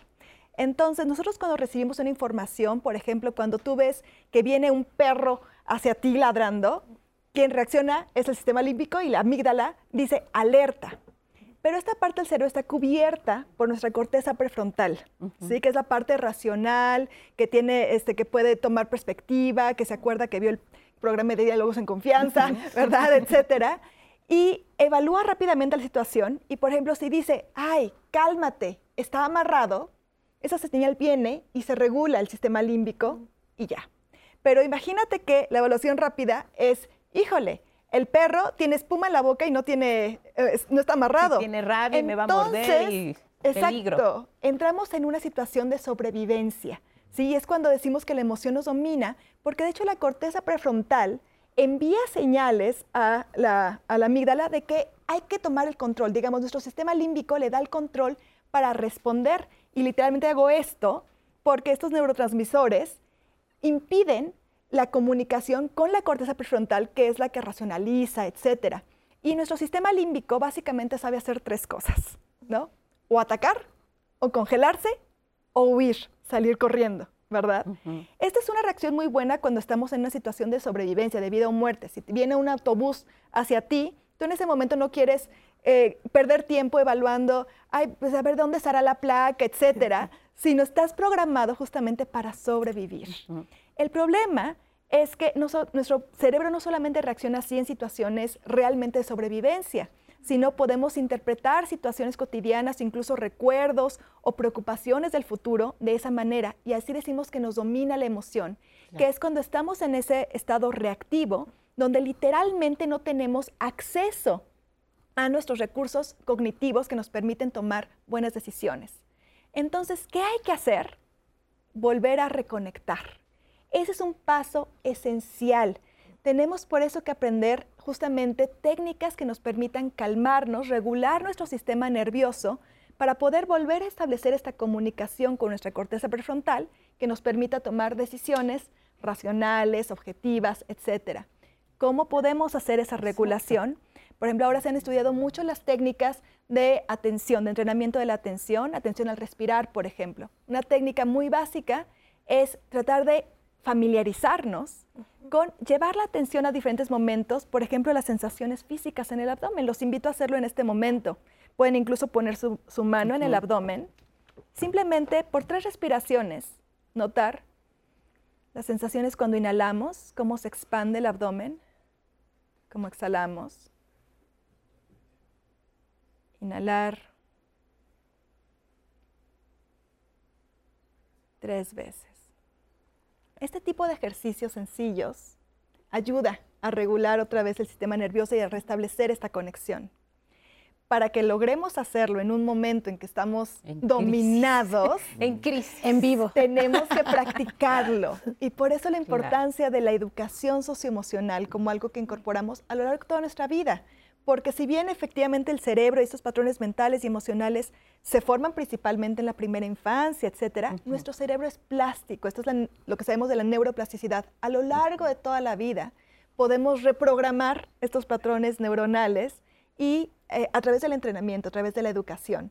Entonces, por ejemplo, mi recomendación es que este tipo de ejercicios de entrenamiento mental los podamos hacer no solamente cuando estamos como bajo el dominio de la emoción, en la euforia o en el enojo, etcétera, sino como una rutina, así como nos lavamos los dientes todos los días y es nuestra higiene mm, básica, pues necesitamos un tipo de higiene mental. También todos los días practicar técnicas, por ejemplo, contemplativas como esta, no solamente tres respiraciones, sino cinco minutos, técnicas también cognitivas que nos permitan conocer mejor nuestras emociones, qué fue los cuáles fueron los disparadores, qué pensamientos también están ahí, cómo podemos ampliar nuestra perspectiva. Y bueno, para eso también, de hecho, ya hay este, aplicaciones tecnológicas que nos ayudan a recordar cómo aplicarlo o incluso nos guían en este tipo de técnicas para sobre todo para los adultos, ¿no? Oye, imagino ya este, que cuando ya lo aprendimos, dices, bueno, ya es el ejercicio que aplico en el momento en que me encuentro en una situación complicada y difícil. Si eso se lo transmito a los integrantes de mi familia, vamos a tener herramientas para poder solucionar frente a una situación de conflicto. Eh, y dirán muchos, no, pues, eh, y viene a colación la pregunta de si todo esto lo podemos heredar fisiológicamente hablando o heredar didácticamente hablando, David? ¿Se heredan las emociones? Empecemos por esa parte de la pregunta. Lo conversábamos hace un momento y decíamos que ya hay una disposición o predisposición genética, o sea, todo individuo tiene esas emociones, ¿no? Que si bien su manifestación va a ser de forma particular, eso es lo que va cambiando, la forma en cómo se manifiestan, eso es lo que le va a dar dando esos matices que son necesarios. De tal manera entonces que las emociones van a ser algo que querramos o no, no, no podemos huir, no podemos eludirlas. Y al mismo tiempo sabemos que sus manifestaciones van a estar ahí presentes porque pertenece a ese ámbito primario como seres humanos, ¿no? que también compartimos con los, eh, con los animales. De tal manera entonces que las emociones eh, nos permiten generar cuáles son nuestros filtros de cómo respondo ante una realidad. Y esos filtros son justamente todo lo que se va construyendo socialmente. Entonces, sí, heredamos esto, sí, y esas emociones van a configurar lo que también decíamos hace un momento, el temperamento. El temperamento que es cuando decimos, mira, su temperamento se parece al papá, a la mamá, al tío, a la abuela. Sí, porque el temperamento ya es una parte donde la pieza emoción, que es algo genético, está, pero también entra ciertos introyectos, ciertas estructuras sociales que van dando una forma de conducta que el individuo, en este caso el niño, va viendo en casa. Entonces, si yo veo que cierta emoción se manifiesta y se practica con cierto estereotipo, el, individuo sin procesarlo, es decir, sin discernirlo, lo va a ver como algo normal. Y el niño refiere particularmente en el adulto que es el encargado de verlo como una autoridad. Si mi padre, mi madre o el entorno ha manifestado esta emoción de esta forma, entonces yo lo voy a hacer porque considero que eso es lo correcto. Vendrá tiempo después en donde nos entramos en una crisis o en graves aprietos, porque cuando estamos en la interacción social me, doy, me voy dando cuenta que ese patrón de conducta empieza a chocar. La emoción sigue estando ahí, pero ahora el cuestionamiento es, ¿y por qué lo hago así? Ah, porque así me lo enseñaron, porque así lo configuré. Entonces, a veces se entiende que la emoción se hereda. No, es parte de nuestra genética, claro. pero hay estas herencias de conductas que se hacen presentes que configuran el temperamento. Muy bien, pues seguimos aquí en diálogos con nuestro tema después de la pausa, mujeres emocionales, hombres racionales.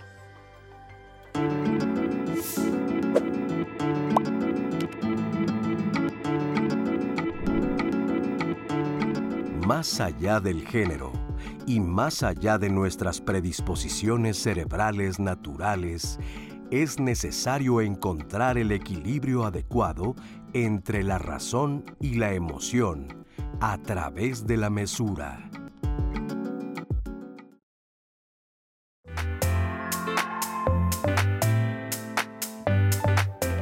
La palabra emoción viene del verbo latín emovere, que significa movimiento, ¿no? Entonces, por eso las emociones están relacionadas también con nuestra manera de tomar decisiones y eventualmente de actuar. Afectan nuestro cuerpo, pero también nuestra mente y eventualmente nuestra conducta. La emoción no es una eh, acción libre del individuo, son eh, reacciones primarias que están muy conectadas con nuestro cerebro. Las emociones, cuando se activan, son más o menos como 10 segundos que se hacen presente. Que el cerebro no va a operar como una forma ordenada, sino que eso ya tendrá que ver el individuo en su ejercitar. La conducta es la manera en la que interactuamos con el medio ambiente. Nosotros interactuamos con ese medio ambiente a través de la información que recibimos por nuestros sentidos. Una primera forma reactiva son esas emociones. Entonces, ¿qué nos genera emoción? Toda circunstancia que nos está dando una información y mi cuerpo va a reaccionar a esa información.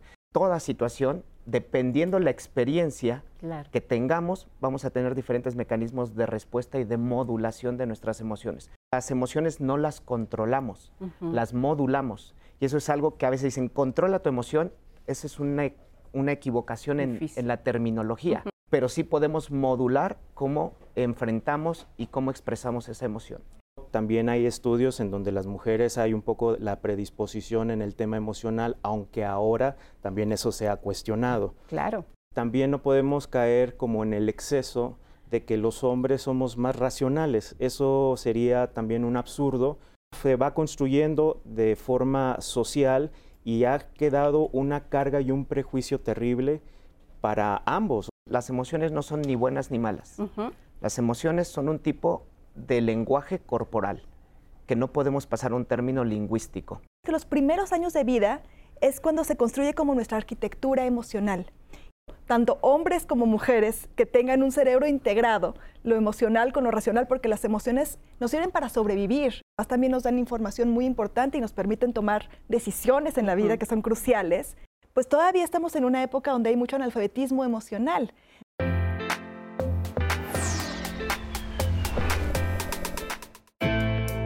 Es muy importante darnos cuenta que en esta frase de mujeres emocionales y hombres racionales estamos haciendo una separación muy importante de cómo eh, somos educados. Hemos de tener una conciencia de que los seres humanos somos seres biopsicosociales emocionales. Si nosotros les damos libertad a los niños y a las niñas de poder experimentar, expresar y, estar en la socialización libremente manifestándose, nos daremos cuenta que ellas y ellos están fluyendo continuamente y permitiéndose la expresión de todos los sentimientos básicos, miedo, alegría, tristeza, enojo y amor.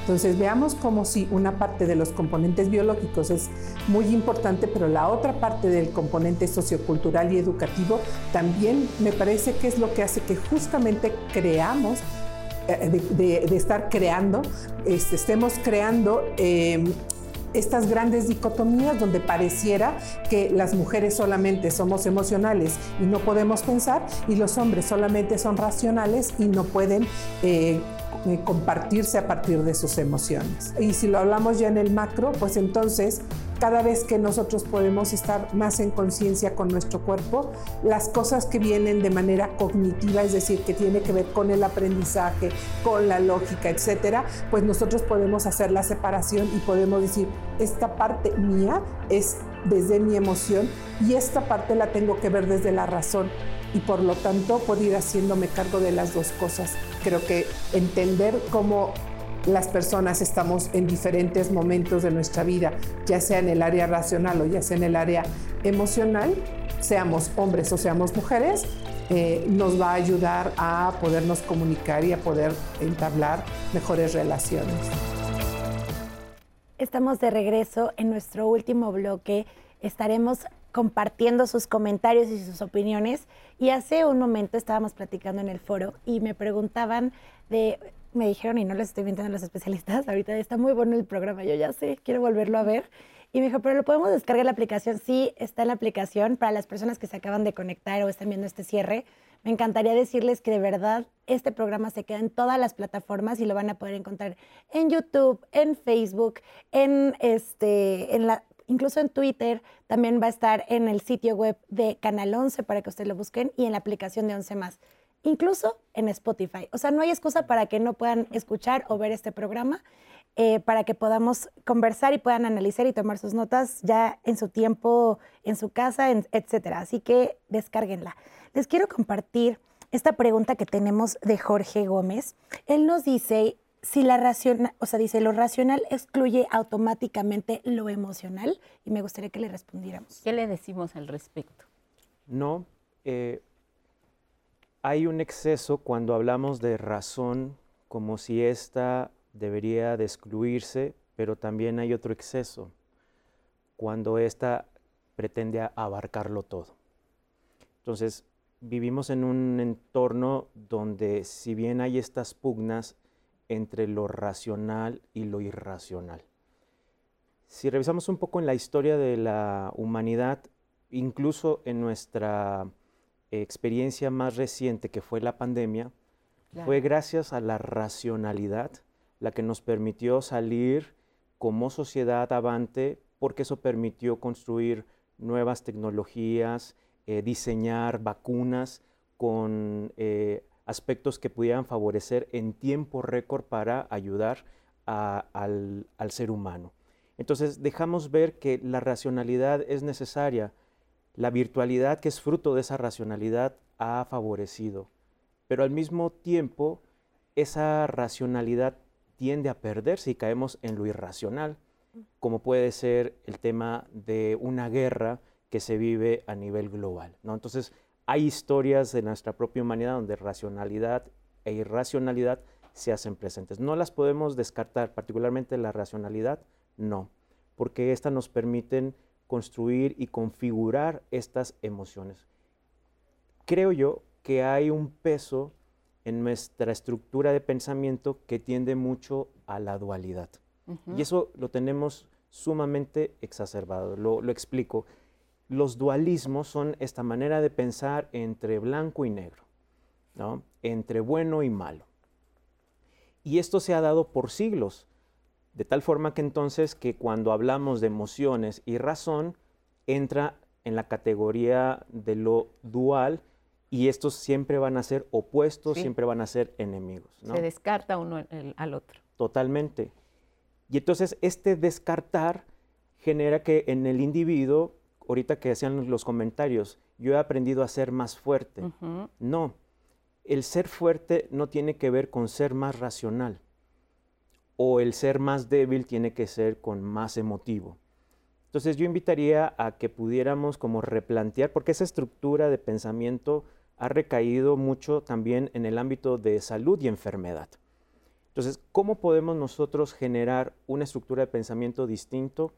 Bueno, también se ha estudiado mucho esta otra propuesta que se llama dialéctica. Y la dialéctica que es la capacidad de poder eh, integrar estos opuestos. Un ejemplo sencillo, y lo hacemos en lo cotidiano en lugar de ver a lo blanco como bueno y lo negro como malo, en un pensamiento dialéctico, el integrar, diríamos, gris. Entonces no se pelea con lo opuesto, sino más bien lo integra. Entonces tendríamos que pensar que la razón es necesaria. Claro. Lo que nos decía también María Antonieta García, estar más en conciencia con nuestro cuerpo, lograr un equilibrio de nuestras emociones y trabajar tanto como con una como con la otra. Hay otra pregunta, Nay. Un testimonio de Gloria Guzmán Hernández. Eh, empieza este testimonio diciendo, soy mujer. Durante el proceso de mi vida hasta hoy, que tengo 64 años, he sido racional y he sido emocional. Poco a poco he ido aprendiendo a reconocer y expresar mis emociones y mis sentimientos. Esto me ha costado muchísimo trabajo, pues tuve que comenzar a vivir la vida responsablemente resolviendo y parte racional se desarrolló más de hecho en el tema de reconocimiento específicamente de las emociones fue lo que me hizo construir esa parte racional. En, momentos antes permití abusos, guardé los sentimientos y luego como un volcán expresé mis emociones. Y el proceso ha sido lento, saber cómo expresar y cómo darme el tiempo para sentirlos. En muchas cosas es cierto que los hombres son más racionales y menos emocionales. He sido muy masculina, y nos lo pone entre comillas, fuerte, lo que mencionábamos, para sobrevivir, pero para proteger también mi debilidad. Conforme me voy equilibrando, puedo ser integral, sentir y pensar. Eso pienso y creo todos los seres humanos debemos encontrar sano juicio, actuar coherentemente entre pensar, sentir y actuar. Vamos aprendiendo, nos dice Gloria Guzmán Hernández. ¿Y por qué me parece muy valioso leer este comentario de Gloria? Porque en, en la conversación en digital, ustedes comentaron sobre el comentario de Gloria y varios decían cómo le lograste, la felicitaban, eh, otras personas decían danos tips y consejos y creo que si no nos responde Gloria, que nos da un ejemplo, me gustaría que lo hicieran ustedes. Sí, ¿cómo afectaría exactamente no saber identificar y gestionar nuestras emociones? ¿Cómo afecta nuestro desarrollo individual y cómo al mismo tiempo afecta nuestras relaciones interpersonales? primero quisiera como invitarlos a que no hagan esta separación de soy racional o soy emocional. Somos los dos. Somos lo que pensamos, lo que sentimos y lo que hacemos. Y lo que hacemos está mediado o regulado por lo que sentimos y lo que pensamos de eso de lo que sentimos. Entonces, eh, como que no traten de encontrar si son más racionales o más emocionales. Somos el grupo de esto. Entonces, el hecho de que constantemente no, tengamos una tendencia a sobrepensar todo, puede eliminar o darnos fallas en la interpretación de lo que sentimos. Y viceversa, si solo sentimos y no analizamos lo que sentimos, pues no vamos a llevar, no vamos a llegar a una gestión adecuada de eso que sentimos. Entonces, algo para esto que puede funcionar son ejercicios como los que comentaba todo se puede entrenar. Se puede entrenar la cognición, se puede entrenar la emoción y se puede entrenar la conducta. La cognición, ¿cómo se puede entrenar? Hay múltiples ejercicios. Uno muy sencillo que les pongo a mis pacientes que ayuda para tener conciencia sobre lo que estamos pensando y que no nos vayamos para allá y para acá, es decir una palabra con cada letra del abecedario. Árbol, basura, cavernícola, dinosaurio, elefante, figura, así lo más rápido que se pueda. Si ustedes hacen eso van a ver que nada entra porque estás metida cognitivamente fisiológicamente o emocionalmente que pongas a sentirte las eh, sensaciones de tus piernas, de tu abdomen y demás. Y aquí particularmente la respiración tiene un poder increíble. Esta es una técnica milenaria, la meditación, que se basa en la respiración controlada. Los estudios hoy han dicho que quien respira controladamente y sabe respirar una respiración profunda, no nada más acá, cambia el cerebro después de 15 días. Si diario respiramos de 10 a 15 minutos, eso va a transformar nuestro cerebro y particularmente disminuye la activación de la amígdala, de manera tal que ante una situación de peligro o cualquier situación que te haría hiperreaccionar, estás más tranquilo y piensas mejor y diriges mejor tu conducta. Entonces, ¿cómo ayudaría el que nosotros nos consideremos gente pensante que analice sus pensamientos, gente emocional que analice y se permita sentir sus sensaciones? Es un complemento para llegar a una plenitud. La felicidad es estar en equilibrio entre lo que pensamos, lo que sentimos y lo que hacemos. Y eso que hacemos nos va a decir si está bien o está mal en términos de me funcionó, me hace sentir bien, no dañé a los demás no me funcionó, me hace sentir mal o dañé a los demás, entonces es algo que debo de dejar de hacer. Entonces es una invitación para que piensen sobre sus pensamientos. Hoy en día la tecnología ya tampoco nos permite eso, cierta cuestión de la tecnología, redes sociales. Al despertarse lo primero que hacemos es ver las redes sociales. Ni siquiera empezamos con nuestros pensamientos, empezamos a ver las notificaciones. Al dormir, antes de dormir, vemos redes sociales. No nos dormimos con un análisis de cómo fue nuestro día no promovemos el sueño correctamente porque la estimulación luminosa afecta el sueño, te despiertas de malas, cansado, tienes un día malo y vas viviendo así. Es decir, que aprendamos, y esta también es otra sugerencia, una hora o media hora al despertar no usemos redes sociales. Enfréntense a sus pensamientos, a cómo amanecieron, etc. Antes de dormir, una hora antes de dormir, ya nada de luz, de redes sociales, de tele, porque eso favorece el sueño. Y un buen sueño es lo principal para tener salud emocional, salud cognitiva y salud física. Ahora hay un límite para expresar nuestras emociones. ¿Hasta dónde puedo llorar mi emoción? ¿Hasta dónde puedo em, eh, ser, eh, pues, eh, mantener la euforia? ¿Hasta qué punto puedo descargar? Ubiquémonos en, el tema de la tristeza, por ejemplo. Con la pandemia hubo mucho dolor y mucha tristeza. ¿Hasta dónde el límite para expresar mi tristeza? ¿Hasta dónde llorar y decir, ya está aquí, mañana no lloro o mañana sí lloro? El límite de nuestras emociones, ¿hasta dónde es sano? Esa es una muy buena pregunta. La respuesta estaría en función de que se conozcan. Y esto tiene lo siguiente. Hace rato hablaron de ansiedad, de tristeza, depresión y demás. Todos experimentamos situaciones ansiosas, todos experimentamos situaciones depresivas, todos experimentamos eso. Se vuelve patológico, se configura un trastorno de ansiedad, de depresión, lo que sea, cuando persiste en el tiempo por un periodo específico que está descrito y esto afecta la funcionalidad en la vida cotidiana. Es decir, si yo una semana me la paso triste porque estoy viviendo un duelo, pero sigo siendo relativamente funcional y después de esa semana continúo con mis actividades bien, con mi proceso personal, entonces está bien, no está mal, es funcional.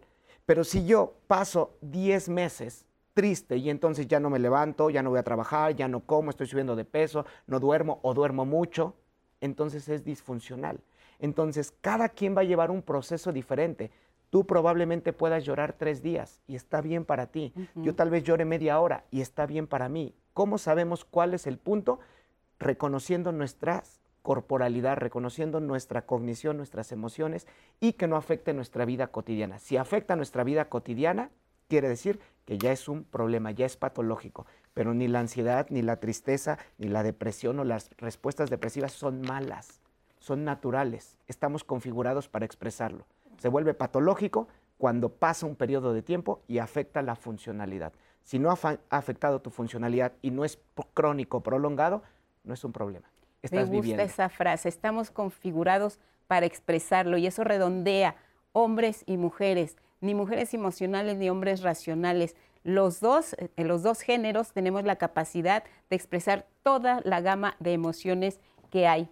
Nos trajiste un visor de la realidad. Platícanos, Emiliana, en qué consiste y de qué manera nos ayuda eh, como parte del programa. Claro que sí.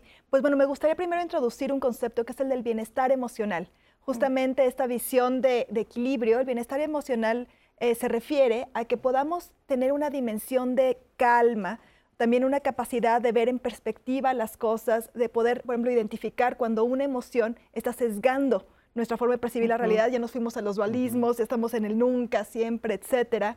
Cuando también nos eh, un estado en el que podemos conectar con otras personas y también podemos tener un sentido de propósito en la vida. Esos elementos se les llama el bienestar emocional y la idea es que pueda estar presente incluso cuando, por ejemplo, tenemos situaciones difíciles, conflictivas. Y algo que es una gran noticia es que ya hemos compartido varias estrategias para, de hecho, desarrollar ese bienestar emocional. Trabajar tanto con nuestra atención y calma, trabajar con la parte cognitiva, de toma de perspectiva, trabajar con la empatía, las relaciones, ¿verdad? Y con nuestro sentido de propósito. Y ahora lo que yo he encontrado es que si bien existen estas herramientas, a veces es muy difícil aplicarlas. Se nos olvida porque tenemos ya hábitos de vida y también hábitos mentales y emocionales. Y entonces, así como la tecnología de hecho, es un elemento que definitivamente nos arrastra, ¿verdad? A ciertas conductas, a ciertos elementos que no son positivos. Mi idea ha sido cómo podemos usar la tecnología, de hecho, para ayudarnos a desarrollar esas habilidades sociales y emocionales que promueven el bienestar emocional. Entonces, por eso estoy involucrada, por ejemplo, en el desarrollo también de aplicaciones imagínate qué aplicación, así como ves las redes sociales, ¿verdad? Que puedas tener dos minutos de un contenido basado en ciencia, pero que además es atractivo, que está hecho por artistas, etcétera, que te ayuda a mirar hacia adentro, te ayuda a hacer esas pausas, te ayuda a reconocer, nombrar tus emociones. Y en ese camino fue también donde conocí las potenciales de la realidad virtual. ¿Qué es la realidad virtual y qué son estos visores?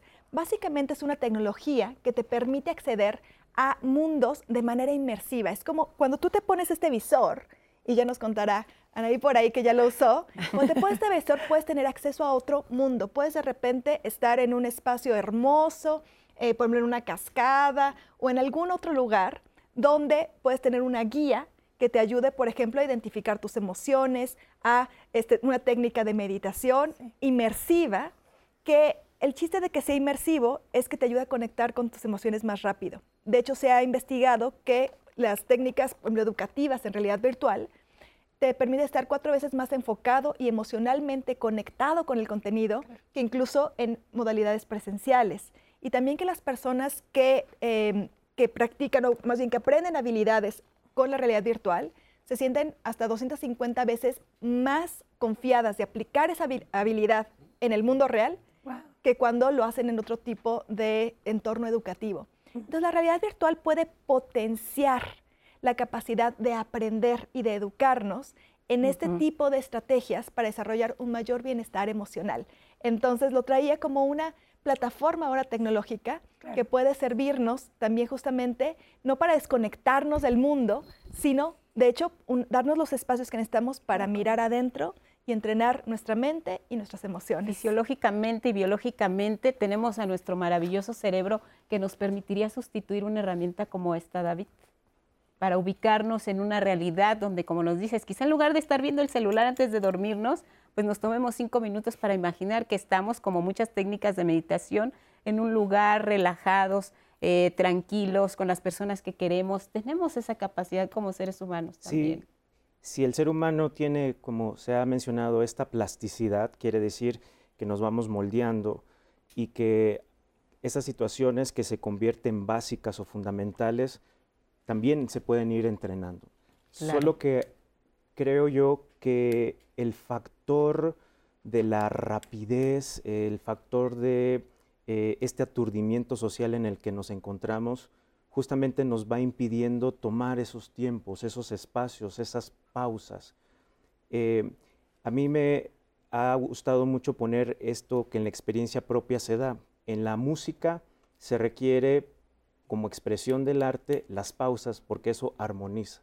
En la vida del ser humano también, si en verdad quiere armonizar, necesita darse la oportunidad de hacer una pausa. Preguntémonos, ¿hacemos pausa? El corazón hace pausa nuestro proceso digestivo también hace ciertas pausas, no total, pero digamos, va favoreciendo un ritmo. El ser humano tiene ese potencial justamente para que en sus pausas pueda no solo reconocerse, pueda identificar, pero también pueda modular ese estado de ánimo. ¿Cómo cierras el programa, Alejandro? Mujeres racionales, hombres racionales, mujeres emocionales, al revés, en fin, te toca cerrar en un minuto. Ok, ¿qué no somos lo que pensamos ni lo que sentimos, somos lo que hacemos. y lo que hacemos está en función de lo que pensamos y lo que sentimos. Entonces, cuiden lo que sienten, vivan lo que sienten, aprendan a expresar lo que sienten y analicen lo que piensan y seguro lo que hacen va a ser muchísimo más funcional. Muy bien, pues esperamos que el programa les haya ayudado mucho. Se quede en redes, Anaí. Extraordinario para que lo compartan, mi querida Lupita. Está en YouTube. Por favor, tiene que compartirlo y gracias por participar con nosotras y nosotros en este programa. Muchas gracias. Gracias a nuestros invitados, a ustedes por haberse sumado a este miércoles de Diálogos en Confianza. Saludos, Cristi. Sigan en el 11. Buenos días.